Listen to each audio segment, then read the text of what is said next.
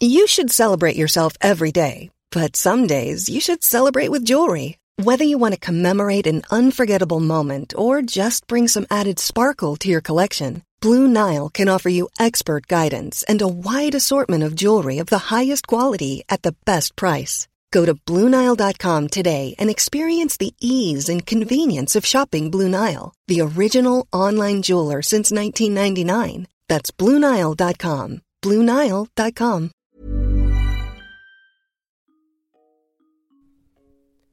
Vous écoutez Tant que je serai noire, le podcast qui s'interroge sur le désir et non-désir d'enfants des femmes noires. Trigger warning pour ce témoignage.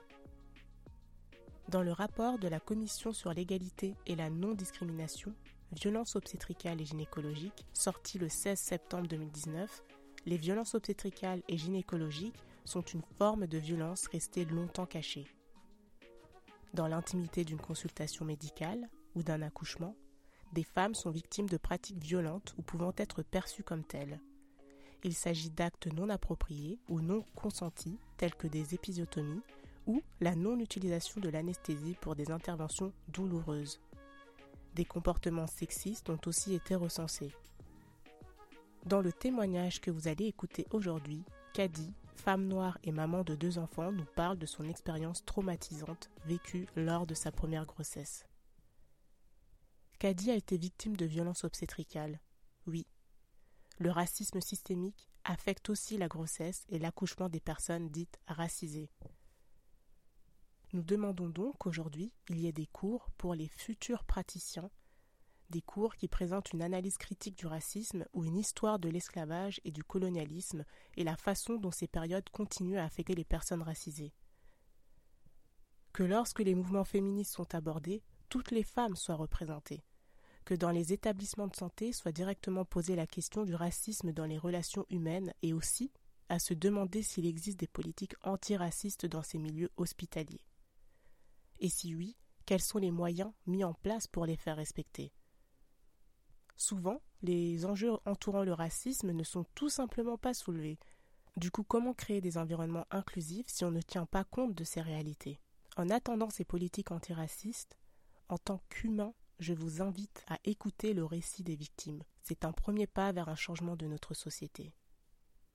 Bonne écoute.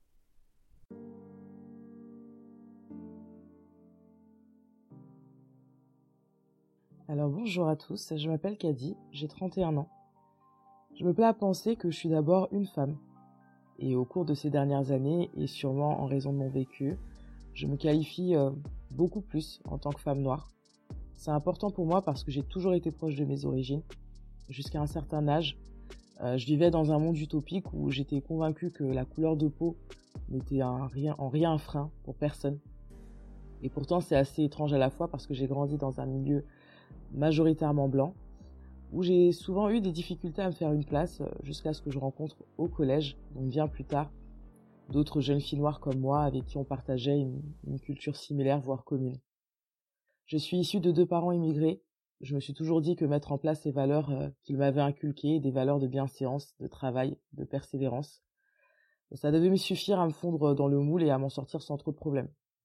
Avec la rétrospective, je me rends compte que dans mes plus jeunes années, j'avais en tête que seules euh, deux catégories de personnes pouvaient subir le racisme, les étrangers et les Français issus de l'immigration africaine ou maghrébine, qui malheureusement euh, tombaient dans la délinquance. J'avais à l'époque aucune notion du racisme systémique et du fait que le simple fait d'être noir pouvait amener d'autres personnes à faire des projections sur moi, sur ce que j'étais ou sur ce que j'étais censé être. Donc aujourd'hui, me définir euh, en tant que femme noire, bah, ça me permet de mettre l'accent sur mon individualité et euh, de dire regardez-moi, je suis intelligente, cultivée, combative, je sais affirmer mes opinions. Je fais comme la plupart des gens, je suis pas si différente. Je me lève chaque matin pour aller bosser, gagner honnêtement ma vie. Et je suis une femme noire. Chaque femme noire autour de moi que je connais euh, l'est elle aussi à sa manière. Et euh, j'ose espérer qu'un jour on n'ait plus vraiment besoin d'affirmer tout ça, parce qu'on sera suffisamment représenté pour ne plus avoir besoin de le faire. Jamais. Sur mon désir de maternité, je me suis toujours dit que j'aurais des enfants euh, depuis que je suis moi-même enfant. Mais à vrai dire, je me rends compte que c'était pas tant une histoire de désir, parce que quand on est enfant, on ne sait pas vraiment ce que c'est que le désir d'enfant. On n'a pas le temps d'observer une évolution dans le temps ou de prendre conscience de ce qui se manifeste ou pas. Étant issue d'une culture sénégalo-malienne, toutes les femmes que je connaissais de près ou de loin avaient des enfants. Et euh, quand elles n'en avaient pas, on attribuait souvent ça au fait qu'elles n'avaient pas été mariées ou qu'elles n'avaient pas réussi à en avoir tout simplement. Donc j'avais pas du tout notion du non-désir de maternité et que ça pouvait aussi faire partie de la vie d'une femme. Disons que je voyais ça euh, comme une suite logique des choses. Je devais forcément un jour me marier et à mon tour avoir des enfants. Le vrai désir, euh, s'est jamais réellement manifesté à moi avant mes 26 ans. Pour moi, accueillir un enfant, ça devait se faire euh, dans les meilleures conditions possibles. Pour moi, quand le désir, euh, il se manifeste, on le sait, on le ressent, on le vit. C'est un sentiment tellement fort, on a l'impression de voir des bébés partout, alors qu'on n'y était pas forcément attentif avant. En tout cas, ça s'est passé comme ça pour moi. Et je pense qu'aujourd'hui, ce désir ou non est propre à chaque femme. Et je conçois euh, que ce que j'ai ressenti à ce moment précis, bah, d'autres femmes l'ont jamais ressenti et le ressentiront jamais. Pendant ma première grossesse, euh, j'ai vécu ce qu'on peut appeler une grossesse classique. J'ai eu des hauts et des bas. Euh, à part que j'ai été arrêtée à 5 mois pour être plus précise, car mon, mon, col était dilaté. j'ai pu durant tout le reste de ma grossesse assister à des cours de préparation à l'accouchement et me recentrer sur ma grossesse. En gros, j'ai préparé l'arrivée de mon enfant comme une future mère lambda. Enfin voilà, à ce stade, la couleur de peau pour moi n'avait rien à voir dans ces choses-là. On attend un bébé, on accouche et puis c'est tout. Le 5 euh, octobre 2016, bah, les premiers signes se manifestent. Je me suis bien préparée euh, et je suis pressée euh, d'accueillir ma fille. Donc je, me rends à l'hôpital et après avoir longtemps marché dans la cour pour aider le col à se dilater, les contractions se font de plus en plus fréquentes. Alors je décide, car j'y ai longtemps réfléchi, de ne pas m'infliger de, grandes souffrances et de bénéficier d'une péridurale. Le travail euh, s'est prolongé toute la journée, puis une grande partie de la nuit, et les sages-femmes euh, se sont succédées dans ma chambre. Enfin, pas que. J'ai commencé à sentir un malaise dans ma prise en charge à 4 heures du matin à peu près. Voilà près de 22 heures que je travaille à ce moment-là, et euh, c'est apparemment là que les choses se compliquent parce que la sage-femme fait plusieurs manipulations pour inciter mon bébé à descendre davantage. Et pour cause, je suis déjà à 10 de dilatation depuis un moment, mais mon bébé ne s'engage pas dans mon bassin. Et je constate à ce moment-là qu'il y a plusieurs personnes dans ma chambre. Je ne sais plus exactement combien, peut-être quatre, cinq personnes, en plus de la sage-femme. Je saurais clairement pas dire qui étaient ces personnes, des stagiaires, des infirmiers. Euh, toujours est-il qu'ils semblaient pas faire grand-chose à part être spectateurs. Tout cela arrêté devant mon corps en plein travail. J'ai dû finir par dire un truc du genre euh, ça me dérange vraiment qu'il y ait autant de personnes qui soient juste là à me regarder. Et en effet, euh, j'ai compris que leur présence euh, semblait pas si requise que ça, puisque tous à part la sage-femme euh, sont tous sortis de la chambre dans une fraction de seconde. Après cet incident, la sage-femme me met dans une autre position, mais elle m'annonce que si les choses ne bougent pas, il va malheureusement falloir passer à une césarienne. Et je crois que j'ai pas vraiment eu le temps de voir venir quoi que ce soit parce qu'une poignée de minutes après, j'ai vu l'ensemble du personnel entrer dans la salle d'accouchement et m'annoncer que ma fille était en détresse cardiaque.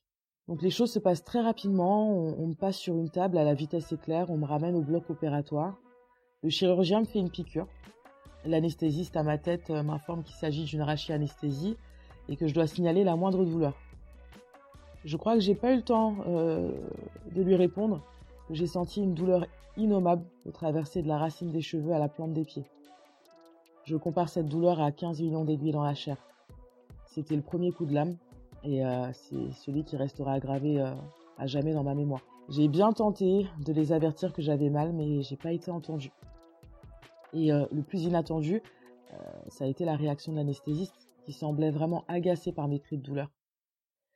Elle me disait c'est pas possible, madame, vous pouvez pas avoir mal. Ou encore madame, calmez-vous, on peut pas travailler comme ça, c'est pas possible. Je pensais être arrivée à la fin de mon calvaire quand j'ai senti une vive pression sur le bas de mon ventre alors si vous êtes mère, il est possible que vous fassiez partie des 20% de femmes qui ont subi ce qu'on appelle euh, l'expression abdominale, cette pratique euh, inutile qui a pourtant été fortement déconseillée aux médecins depuis maintenant près de 10 ans.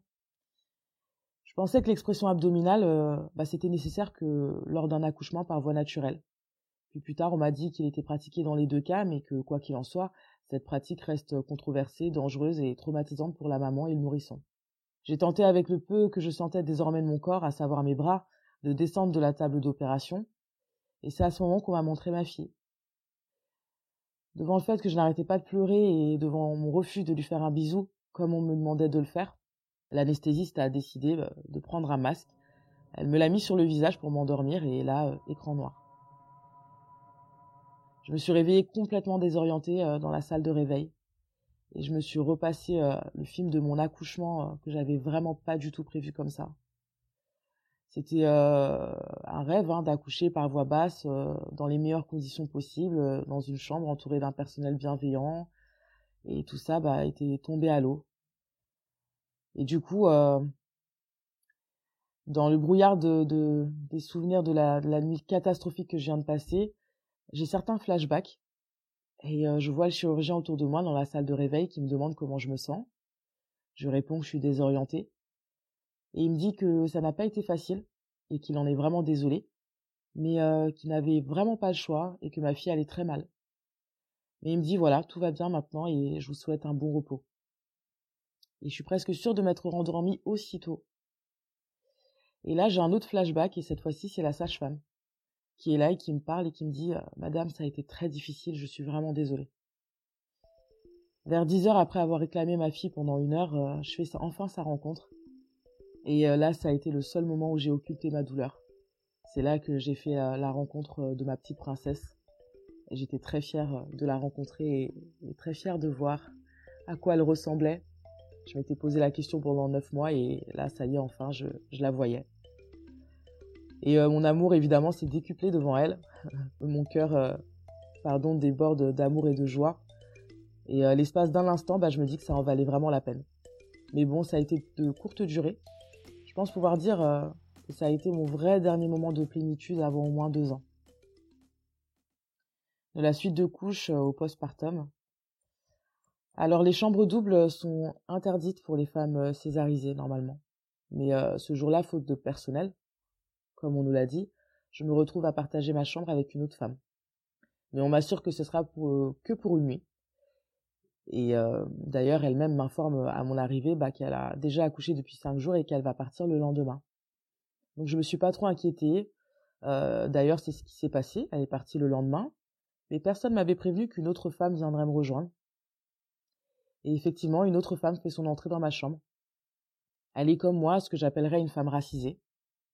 Elle semble être migrante, peut-être d'origine pakistanaise, et elle maîtrise très peu la langue française. Enfin bref, elle a subi aussi une césarienne et elle se retrouve en chambre double avec moi. Donc durant quatre jours, euh, j'ai eu que très peu de sommeil. Je me suis retrouvée au milieu d'un conflit qui l'opposait euh, au personnel hospitalier. Elle avait exprimé son souhait de, dès la sortie de l'accouchement, de ne pas allaiter. Mais les infirmières euh, ne voyaient pas ça d'un très bon œil et elles ont donc refusé de lui donner du lait maternisé. Donc pour se faire entendre, ma voisine de chambre laissait euh, le personnel de jour quitter les lieux, et elle cessait de nourrir son enfant la nuit pour euh, pouvoir obtenir des biberons. Ma fille et moi, on était sans cesse réveillés par les hurlements de son fils. Au bout de trois nuits, je suis sortie en colère dans le couloir, en pleurant et en hurlant que je souhaitais rentrer chez moi. L'infirmière chef de nuit, euh, qui avait reçu les transmissions des équipes de jour, est entrée violemment dans la chambre, et elle a ordonné à ma voisine de chambre de prendre son enfant et de le nourrir au sein. De mon côté, j'ai été euh, reçue dès le lendemain par une femme noire à qui j'ai décrit mon sentiment. Et j'oublierai jamais euh, le sourire complice qui s'est affiché sur son visage euh, quand je lui ai dit que je me demandais pourquoi c'est avec moi qu'on avait décidé de la mettre et pas avec une autre patiente. On avait pourtant toutes les deux eu une césarienne, donc que ce soit elle ou moi, je considérais que, quoi qu'il en soit, on ne méritait pas ce qui nous arrivait. Clairement, je pense, c'est mon opinion personnelle, mais je pense que ces personnes Certaines personnes ont décrété que on se supporterait bien l'une l'autre après tout. D'ailleurs, la famille euh, qui était composée de deux autres enfants occupait la chambre toute la journée. Même les enfants qui n'ont un temps de visite euh, que très limité pour ne pas perturber les nouveau-nés euh, et, les mamans en convalescence étaient là de l'ouverture de la maternité jusqu'au soir, quasiment sans interruption.